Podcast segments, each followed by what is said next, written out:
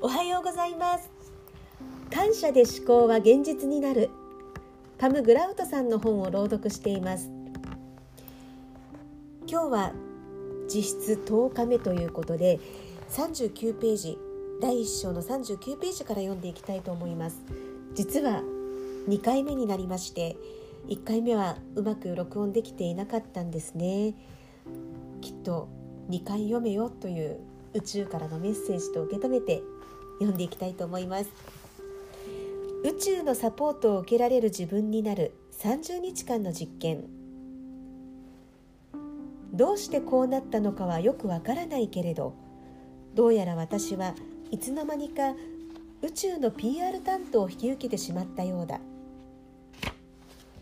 もちろんそれで得をすることはいろいろあるけれどこの仕事の一番いいところは私の雇い主つまり宇宙の愛のエネルギーがいちいちうるさくないことだ。何の役にも立たない商品を売れとも言われないし道徳的に間違っていることをしろとも言われないし証拠がないことを信じろとも言われない。宇宙は何かを売りつけようとしているのではない。ただ与えたいだけだ。ひたすら与えることしか考えていない。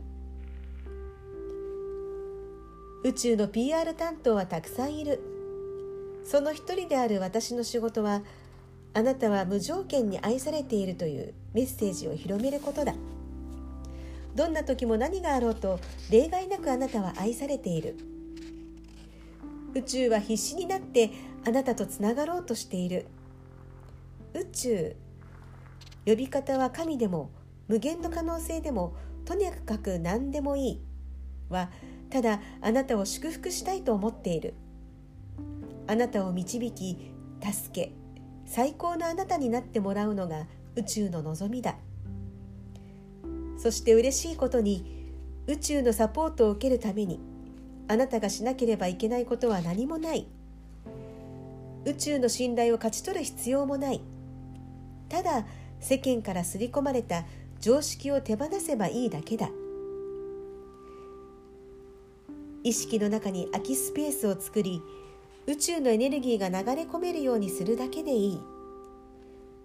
がむしゃらに頑張るのをやめてただ流れに身を任せるだけでいい。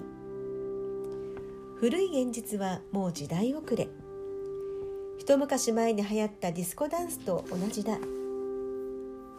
そんなものにしがみついていると本当に素晴らしいものをみすみす逃してしまうことになる。今すぐに私の言葉を信じる必要はない。今から行う30日間の実験で信じられないような証拠を嫌というほど目撃することになるのだから。自分が今まで偽物の現実に縛られていただけだということが心の底から理解できるだろう。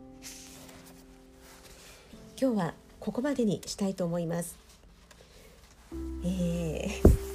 本当に録音がうまくいかなくて多分4回ぐらい同じところを読んだと思うんですけれども本当宇宙は必死になってつながろうとしてくれているということで今日も自然の力宇宙のメッセージを感じながら、えー、生きていきたいと思います。今日もよろしくお願いします。ありがとうございました。